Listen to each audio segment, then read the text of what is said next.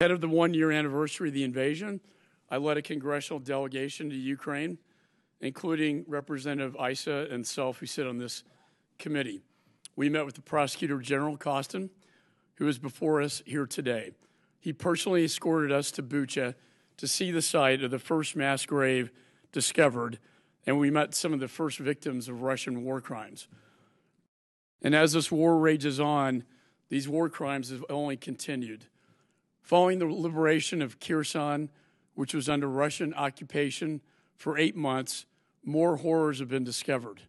Russian soldiers had taken old detention centers and converted them into torture chambers. Those subject to these torture chambers included journalists, civil servants, teachers, and random citizens.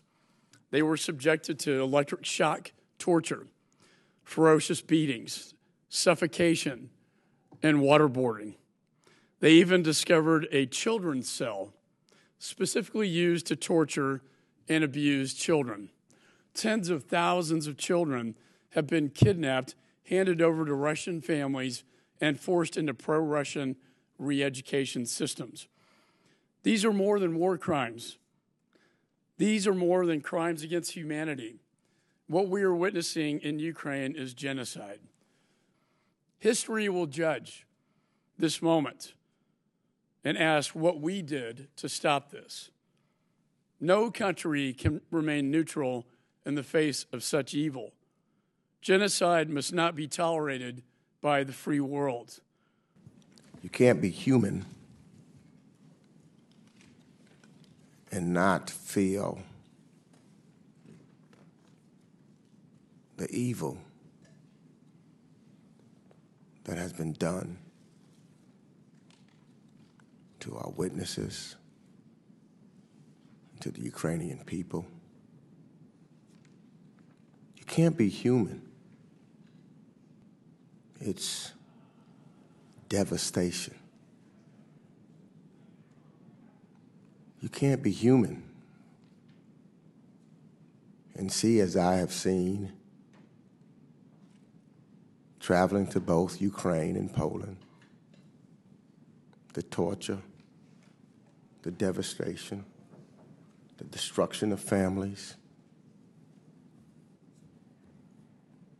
Never thought in the year 2023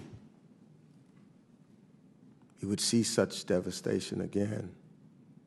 We heard the representative talk. Could you imagine the scars of that witness that we have in the back, they will last a lifetime.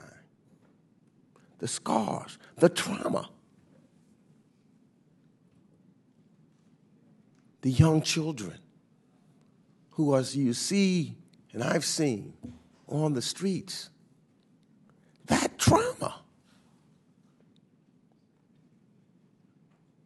will be with them for a lifetime. The decimated towns and cities that Russia's illegal war has caused. For what? For what? What I want them to know